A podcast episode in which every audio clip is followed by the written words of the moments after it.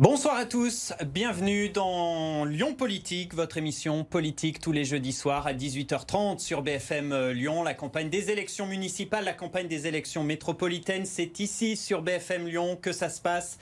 Et notre invité ce soir, eh bien, c'est le député de La République En Marche, Bruno Bonnel. Bonsoir à vous. Bonsoir. Merci d'avoir accepté notre invitation. Il y a évidemment notre expert politique, Antoine Comte, qui est là. Bonsoir Antoine. Bonsoir Léo. Rédacteur en chef de Tribune de Lyon Magazine, qui est partenaire de l'émission. Rapidement, quelques éléments de portrait sur vous, Bruno Bonnel. Donc, vous êtes euh, député euh, de LREM. Euh, votre circonscription, c'est du côté de Villeurbanne. Vous êtes entré en politique sur le tard, hein, séduit par Emmanuel Macron. Vous êtes un macroniste pur jus.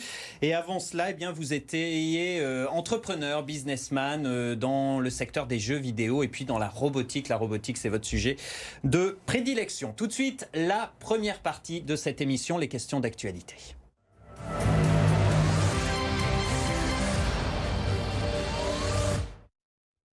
Et on commence avec ces propos racistes, écrits noir sur blanc dans la nouvelle édition du Petit Paumé, des propos qui ont suscité un, tollé. Euh, vous êtes l'ex-président du conseil de surveillance de l'EM Lyon, cette école de commerce euh, où sont scolarisés les étudiants qui fabriquent hein, le Petit Paumé, euh, ce guide. Est-ce que c'est la polémique de trop, parce qu'il y en a déjà eu d'autres par le passé? Est-ce qu'il faut du changement pour le Petit Paumé? Il faut euh, raison garder en tout. D'abord, c'est inadmissible d'avoir écrit ces propos qui, euh, probablement mauvaise blague de potage, deviennent un élément euh, absolument raciste et provocateur et il n'y a pas de sens là-dessus. Mais je crois que les mesures ont été prises pour que ça soit suspendu, ça soit changé, etc. Après, on vit dans une société où il faut quand même commencer à arrêter de faire des polémiques sur tout sans arrêt. Je veux dire par là que jusqu'où peut-on rire où est l'humour? Je ne dis pas que c'était du bon humour. Et au contraire, je pense que c'était un humour critiquable.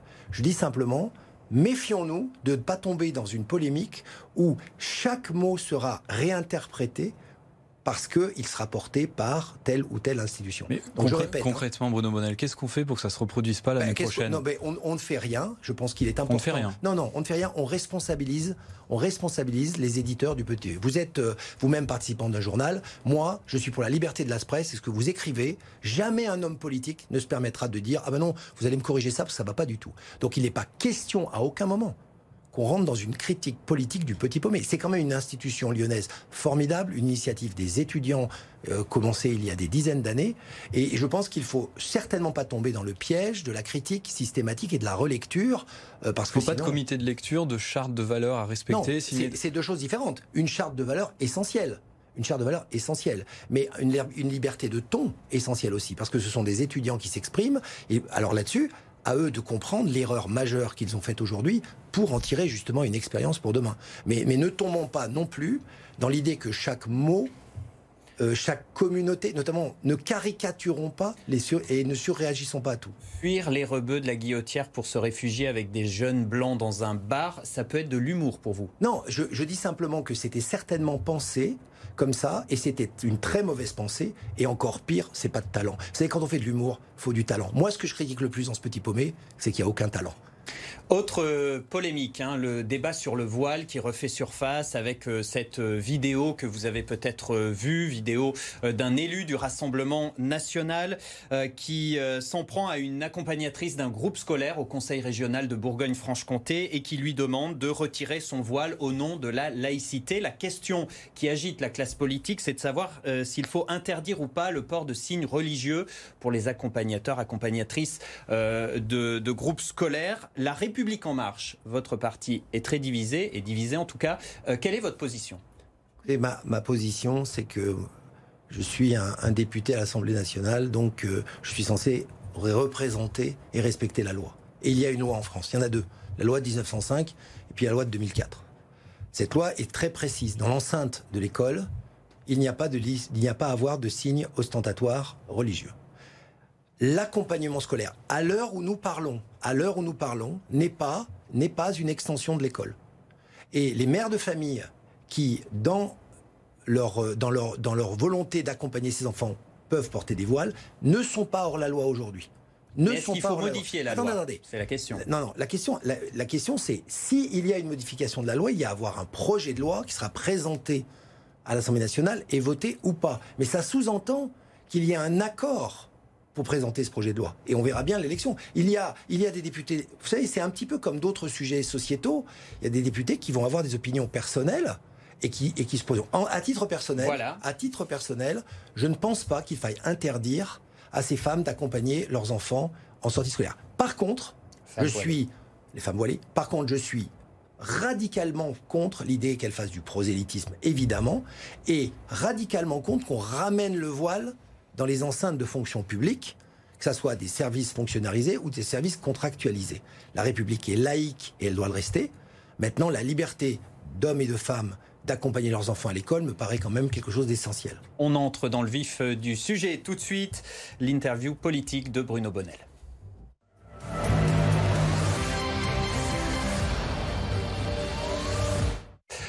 Avec la première question, Antoine. Oui, absolument, Bruno Bonnel. Euh, ça vous a pas échappé, Gérard Collomb a été investi par la République En Marche pour ses élections métropolitaines de, de 2020 au détriment de David Kimmelfeld.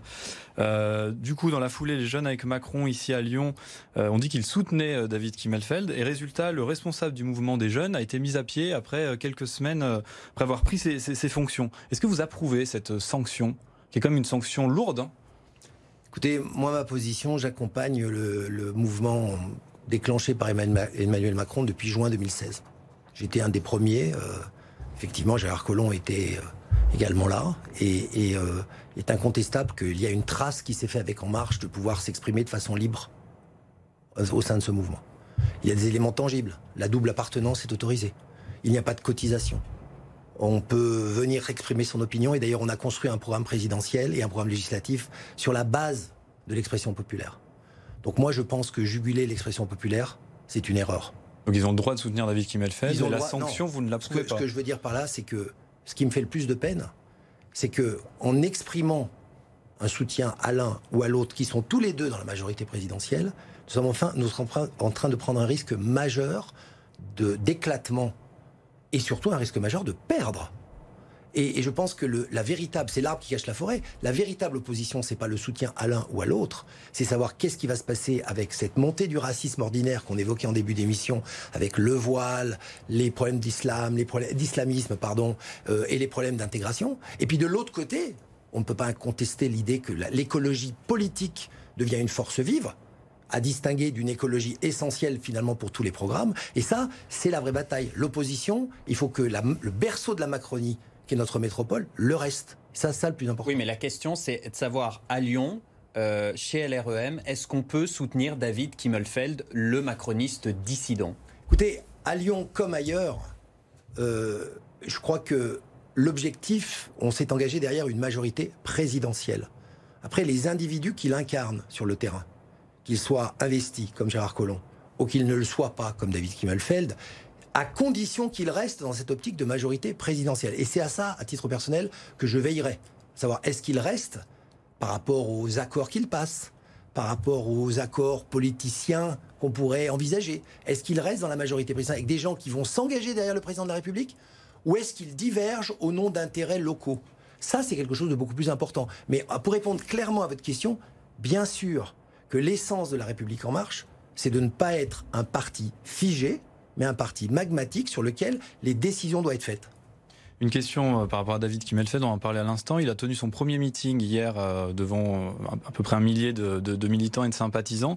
On ne vous a pas vu à ce meeting. Ça veut dire que vous soutenez Gérard Collomb? Non, on m'a pas vu à ce meeting parce qu'on m'a pas vu non plus au meeting de Gérard Collomb. Vous avez dû le remarquer parce que je suis de a ceux. Pas eu, il n'y a pas eu de conférence de presse. Hein. Oui, enfin, à la une réunion publique. Il y a une, une réunion, publique quand même. Hein. Et euh, une conférence ceci de presse. Dit, ceci dit, c'est bon. On ne joue pas sur les mots. On, on ne m'a pas vu ni avec l'un ni avec l'autre, on va dire, dans cette situation-là. Tout simplement parce que je l'ai dit et je vais le répéter. L'essentiel, c'est de faire gagner la majorité présidentielle à Lyon. Et pour moi, c'est un petit peu comme une famille qui se déchire aujourd'hui. Mais mon expérience des familles fait qu'à un moment donné, on se réunit pour gagner ensemble. Donc je reste avec euh, Hubert Julien de la Ferrière par exemple, je reste euh, un des députés qui est mais convaincu. Vous avez, vous avez bien un petit faible pour l'un ou pour l'autre. Il va falloir se positionner. non, on est non, à 5 non, mois des municipales. Non mais je suis non, je ne suis absolument pas la Suisse. Je suis euh, euh, par euh, les origines du macronisme quand même à Lyon, euh, dont j'ai fait partie. Je pense que je peux être celui qui fait parler un peu tous les camps, et c'est important de les faire parler ensemble parce que rien ne serait pire le soir du premier tour de se rendre, rendre compte que nous ne sommes pas en tête Quand, quand allez-vous prendre position pour l'un ou pour l'autre, sachant que les deux devraient se maintenir? Euh, David Kimmelfeld a été clair hier, il l'a dit. Euh, Gérard Collomb aussi a l'air de le dire il va falloir un jour prendre position quand même. Quand allez-vous le faire, par exemple? Certains députés ont pris position déjà. certains députés je vais vous annoncer quelque chose ce soir d'important, puisque j'avais décidé de choisir ce plateau. Je, vous annonce officiellement que je vais être candidat pour l'investiture de la métropole à Villeurbanne. Pour la circonscription métropolitaine de Villeurbanne. De Villeurbanne. Donc je, je vais l'être d'une façon formelle. Et la circonscription métropolitaine de Villeurbanne, c'est 17 sièges. J'en profite pour faire quand même 15 secondes de pédagogie, si vous permettez.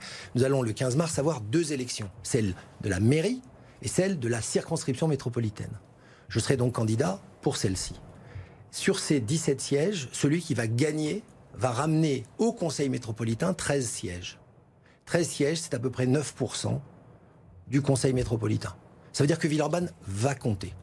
Et moi, je veux faire compter Villeurbanne. Donc ne me demandez pas de choisir. À partir de ce soir, je ne répondrai plus à ces questions de choix, parce que je considère que ce ne c'est pas l'essentiel. L'essentiel, c'est que la majorité présidentielle gagne à Villeurbanne. Oui, mais alors vous nous dites que éventuellement vous joueriez le rôle de médiateur, si l'on comprend, pour essayer de, réunir un petit peu la famille. J'aimerais qu'on écoute quand même David Kimmelfeld hier soir, donc en meeting devant un millier hein, de, militants, ce qui n'est pas rien. Euh, je pars au combat pour gagner, c'est ce que disait euh, David Kimmelfeld hier soir. Écoutez sa détermination. Je suis libre de tous les appareils politiques. Les cinq mois qui viennent seront déterminants. L'avenir nous est grand ouvert. Avec vous, grâce à vous, ensemble, écrivons la suite, dessinons l'avenir de notre métropole. Nous irons jusqu'au bout et nous l'emporterons. Ça va être difficile de réconcilier euh, la famille. Écoutez, un candidat en campagne, je l'ai été, hein, contre, je rappelle, Najat Vallaud-Belkacem, c'était pas facile hein, comme combat. Vous n'étiez pas de la même famille politique. On était... Non, mais je veux dire, il est complètement déterminé, un, candidat en campagne. Donc il est évident qu'il est en campagne et il va se battre. Maintenant, euh, euh, je pense que Gérard Collomb aura le même type de mots lors de ses meetings et j'aurai probablement le même type de mots devant euh, les personnes que je vais vouloir convaincre pour Villeurbanne. Donc, encore une fois, ne, ne, nous trompons pas de combat. Il y aura un moment où il va falloir discuter. Je resterai, je resterai le plus longtemps possible euh, et même probablement jusqu'à la fin du premier tour, je resterai dans une détermination à faire dialoguer les gens. Bruno Monel, une phrase quand même euh, utilisée hier par David Kimmelfeld qui est lourde de sens, je vais, je vais le citer. Ne laissons pas la métropole à celles et ceux qui ne souhaitent pas changer la ville, à celles et ceux qui finalement ne souhaitent pas changer la vie. Il ne cite pas Gérard Collomb, mais on voit bien que le message lui est adressé. Est-ce que vous condamnez cette phrase? Est-ce que ça divise encore plus votre famille? Ou est-ce que finalement, euh, voilà, c'est un candidat déterminé, comme vous le dites, et qui est en campagne? Mais moi, moi je, encore une fois, ce sont des phrases de campagne, mais, mais au-delà de ça, il a toujours aussi dit dans tous les meetings où j'ai vu qu'il respectait de façon extraordinaire le travail de transformation de la ville qu'avait fait Gérard Collomb. Et ça, on ne peut pas l'ignorer. Donc euh, je crois que jamais, au fait, euh, la ville a été aussi dynamique que quand ils étaient ensemble. Donc effectivement, je, le répète, on a, on a une situation d'une famille qui se déchire. Et mon expérience personnelle de, de longue vie jusqu'à présent, courte en politique mais en expérience pas mal, me fait dire que qu'on a des possibilités toujours de retrouver des points d'accord. Bruno Bonnel, revenons un peu à Villeurbanne. Donc, vous venez de nous annoncer là en exclusivité que vous étiez candidat donc pour briguer donc cette circonscription métropolitaine villeurbanaise. Euh, Prosper Caballo, lui, euh, le premier adjoint de, Jean-Paul Brett, le maire socialiste sortant, euh, se présente lui pour essayer d'être maire donc en 2020 de cette mairie de Villeurbanne. Vous le soutenez, logiquement? Bien sûr, je, l'ai dit publiquement, je le répète. Tout simplement parce que je pense que c'est quelqu'un qui a l'expérience de, de, cette mairie sur un aspect, euh, j'allais dire, plus budgétaire. Il a été euh, euh, un peu l'homme qui a ordonnancé une vision de, du maire précédent, que je ne partage, comme vous le savez, pas beaucoup. Par contre, il a une vision pour Villeurbanne. Et on, l'a enrichi, cette vision, ensemble, en en discutant. Donc au contraire, je, veux soutenir sa candidature, parce que je pense que c'est un homme de, dialogue, et c'est un homme qui, qui connaît les rouages de cette ville, qui est d'une complexité importante, avec beaucoup, beaucoup de communautés. Est-ce qu'il n'y a pas une contradiction dans votre votre soutien à Prosper Caballo, sachant que ce dernier était hier au meeting de David Kimmelfeld, qui est lui-même dissident de la République En Marche. Donc du coup, vous allez soutenir un, peut-être un dissident ou une personne qui pourrait être exclue du parti. pour le coup, le paradoxe est intéressant, puisque Prosper Caballo est officiellement investi par la République En Marche. Donc vous voyez bien que du coup, euh, euh, on peut complexifier encore le dialogue. Pourquoi Prosper on Caballo On n'y comprend plus rien. Non, c'est pas qu'on n'y comprend plus rien. C'est pas qu'on n'y comprend rien. Il y a pour la ville de Villeurbanne, il y a un, un candidat soutenu par la, la, REM, qui est Prosper Caballo, pour la ville de Villeurbanne. Pour la métropole. Qui lui soutient un dissident. Mais, mais il a le droit, simplement. Et le dissident le soutient aussi. Non, mais il a, il a le droit. Enfin, attendez, qu'il le, le soutienne pour Villeurbanne, tant mieux, s'il si, si considère que c'est un bon maire. Mais le plus important, c'est que le, encore une fois, il va servir de pont. Villeurbanne va probablement être une des plaques euh, euh, très importantes du débat pour la métropole de Lyon. Le départ de Jean-Paul Brett à, Villeurbanne, euh, Jean-Paul Brett qui ne se représente pas donc pour briguer un quatrième mandat, il y a une guerre de succession un peu du côté du PS, la droite est divisée à Villeurbanne, il y a un coup à jouer pour euh, la République en marche du côté de, Villeurbanne pour les municipales bah, Je l'espère, j'espère sincèrement que Prosper Caballo a remporté cette, cette élection, en tout cas on va tout faire pour qu'il le fasse et on le soutiendra. Mais au-delà de ça, il y a surtout la présence de Villeurbanne dans la métropole de Lyon. Moi, je crois que le, plus important à comprendre, c'est que cette ville a été exclue pendant des années par un conflit personnel qu'avait le maire de cette ville avec Gérard Collomb. Euh, euh, exclue en fait des grands enjeux de la métropole et est devenue une espèce de, ville dans laquelle on a, on a réalisé des logements, mais on n'a pas une activité suffisante. Moi, je veux ramener des gens de la métropole dans Villeurbanne. Et ça va, être, ça va être un des objectifs de la campagne. Un mot vous concernant, là, vous, vous directement, euh, en Tribune de Lyon, là, chez nous, on a révélé hier que vous aviez rejoint le mouvement radical social euh, libéral en tant que vice-président national. En fait, c'est une fusion entre le Parti radical de gauche et le Parti radical valoisien. Pourquoi Tout simplement, vous avez rejoint ce, parti?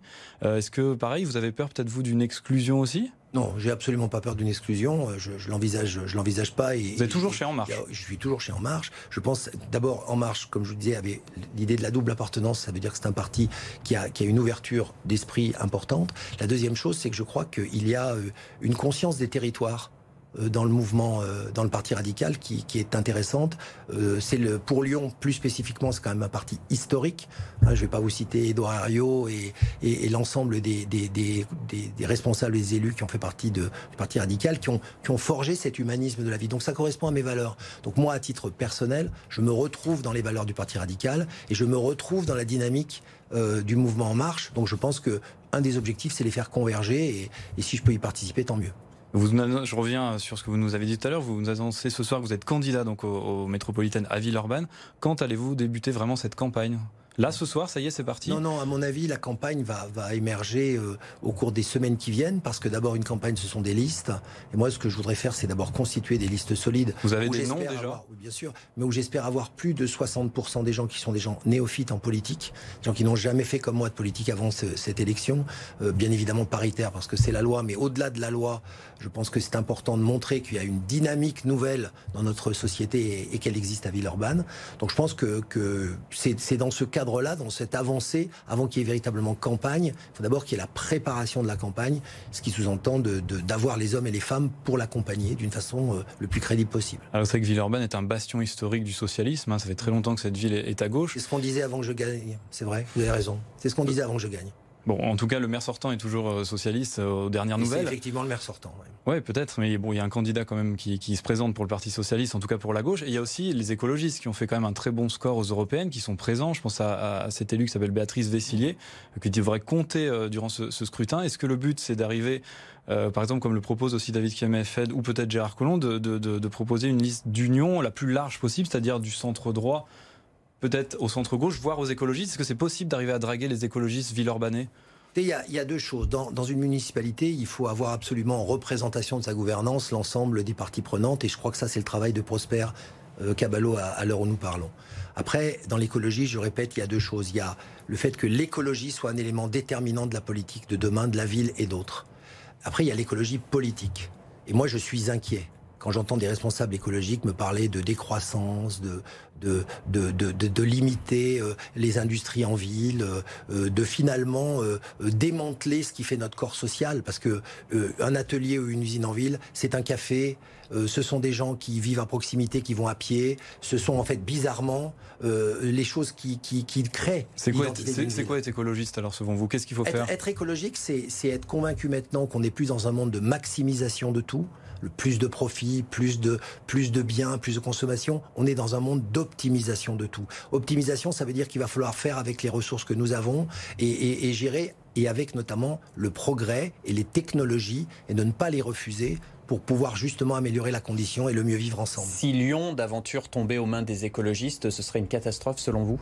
Ben, Si Lyon tombait aux mains des écologistes, je pense qu'effectivement la deuxième ville de France, euh, ça serait euh, certainement pour le mouvement écologique une victoire terrible, mais euh, pour nous ça serait dramatique dans la dynamique de la ville-centre aujourd'hui, qui se retrouverait probablement assez désemparée J'en ai pour meilleur modèle Grenoble, qui aujourd'hui a probablement perdu beaucoup de place dans beaucoup de classements de villes par rapport à l'espérance qu'elle avait levée à ce moment-là. Allez, on passe euh, tout de suite aux questions sans tabou dans euh, Lyon Politique.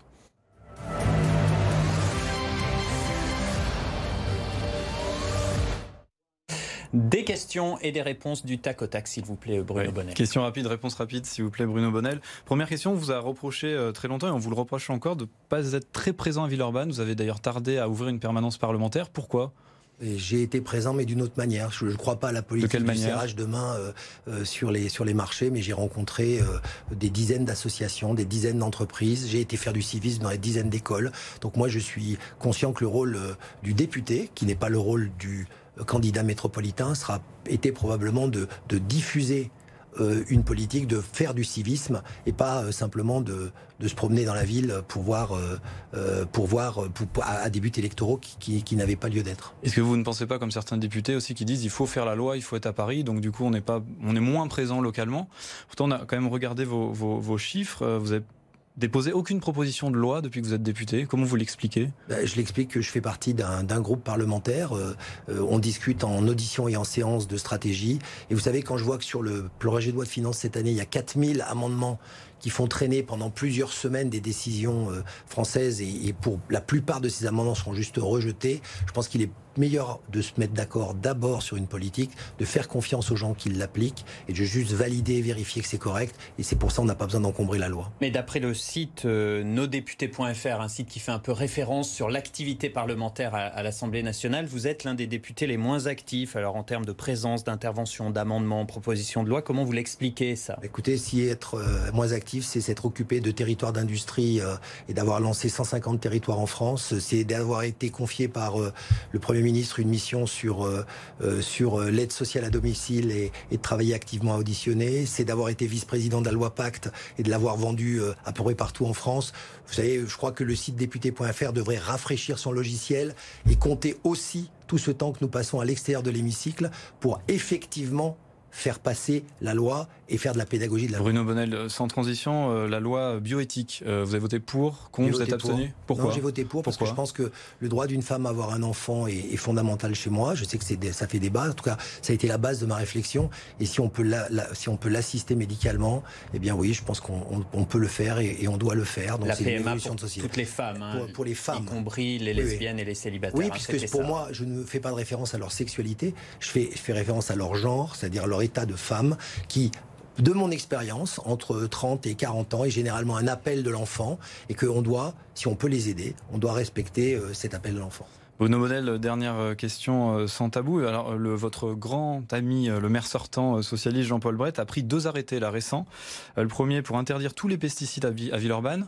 Je fais pas de lien évidemment. Et le deuxième pour, qui, date d'aujourd'hui, interdisant la dépose des trottinettes en libre service sur les trottoirs, sur la voie publique. Mmh. Euh, premier arrêté, qu'est-ce que vous en pensez? Et le second?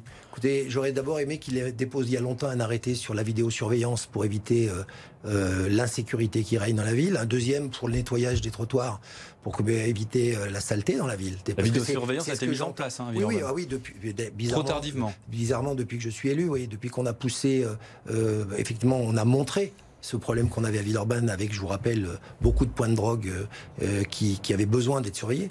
Et quant à ces deux arrêtés, ben, ils sont euh, légitimes sur le plan. Quand on est en ville, et, on ne veut pas de pesticides, c'est logique. Il faut faire attention encore une fois à l'amalgame. Et quand on voudrait étendre ça dans, un, dans une écologie politique vers des agriculteurs, on se heurte à d'autres problèmes. Et, sur les trottinettes? oh, Sur les trottinettes, je pense que je suis assez d'accord avec lui, mais je ne l'aborderai pas de cette manière-là. Moi, en fait, euh, cet arrêté étant posé, maintenant, il va falloir l'appliquer.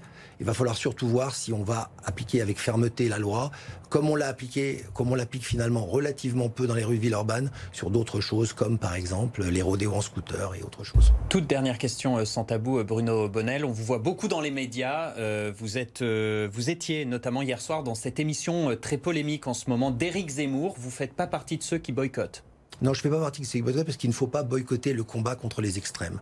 Monsieur Zemmour colporte des propos qui sont, qui sont malheureusement un mélange de fake news, d'humeur et de café du commerce. il faut donc lui répondre d'une façon factuelle sur ce que nous faisons.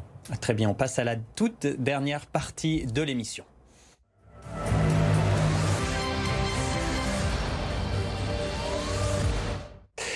Ça s'appelle la question euh, suivante. Le concept est simple. Hein. Chaque semaine, euh, l'invité euh, doit répondre à une question posée par notre invité de la semaine précédente. En l'occurrence, c'était Jean-Paul Brett qui était avec nous, le maire socialiste de Villeurbanne, qui a donc une question à vous poser. Eh bien, au début 2019, à la cérémonie de mes voeux à laquelle il assistait, j'ai insisté sur l'importance du logement social à Villeurbanne en disant qu'il fallait continuer notre effort et il a trouvé que cela inquiétant. Il l'a dit. Donc, euh, alors qu'aujourd'hui, 70% euh, des gens peuvent bénéficier potentiellement du logement social, qu'à Villeurbanne, il y en a 26%, est-ce que cela le choque? Euh, Vous lui poserez la question, enfin je lui pose, quel est donc le pourcentage de logements sociaux qu'il doit avoir dans une ville? Savez, Monsieur Brett a un tic, c'est le mot social. Moi, je parle du logement pour tous. À savoir que c'est évidemment qu'il faut du logement social dans la ville. On est au-delà du taux à Villeurbanne national puisqu'on est vers 27% contre 25%. Mais au-delà de ça, une ville, ce n'est pas que du logement. Ce sont des entreprises. Donc je, si j'étais un peu pervers, je dirais réinviter-le la semaine prochaine et je lui dirais et qu'est-ce qu'il pense du taux d'entreprise dans la ville? Qu'est-ce qu'il pense du taux de café dans la ville? Qu'est-ce qu'il pense du taux de loisirs dans la ville? Tout de suite, on vous écoute Bruno Bonnel. À vous de poser une question à notre invité de la semaine prochaine. Ce sera euh, Jean-Noël Buffet, le sénateur candidat des Républicains à la métropole. Écoutez, euh, j'ai beaucoup de respect pour euh, François-Noël Buffet, donc je vais lui poser une question simple, qui est une question optimiste et positive. Euh, il y a sur le territoire qu'il connaît bien, le territoire d'Oulin, une formidable friche industrielle. Moi, j'aimerais qu'il nous en parle et qu'il nous dise un petit peu son rêve de métropole pour cette ville-là, pour cet endroit-là. François Noël Buffet, évidemment, excusez-moi. Merci beaucoup Bruno Bonnel d'avoir été notre invité ce soir dans Lyon Politique. Merci Antoine, merci à vous d'avoir suivi l'émission. Euh, rendez-vous donc la semaine prochaine, euh, même jour, même heure, euh, jeudi 18h30, votre nouvelle émission donc politique sur BFM Lyon. Dans un instant, la suite de Bonsoir Lyon, ce sera avec Elodie Poyade. Restez bien avec nous. Je vous souhaite de passer une très belle soirée.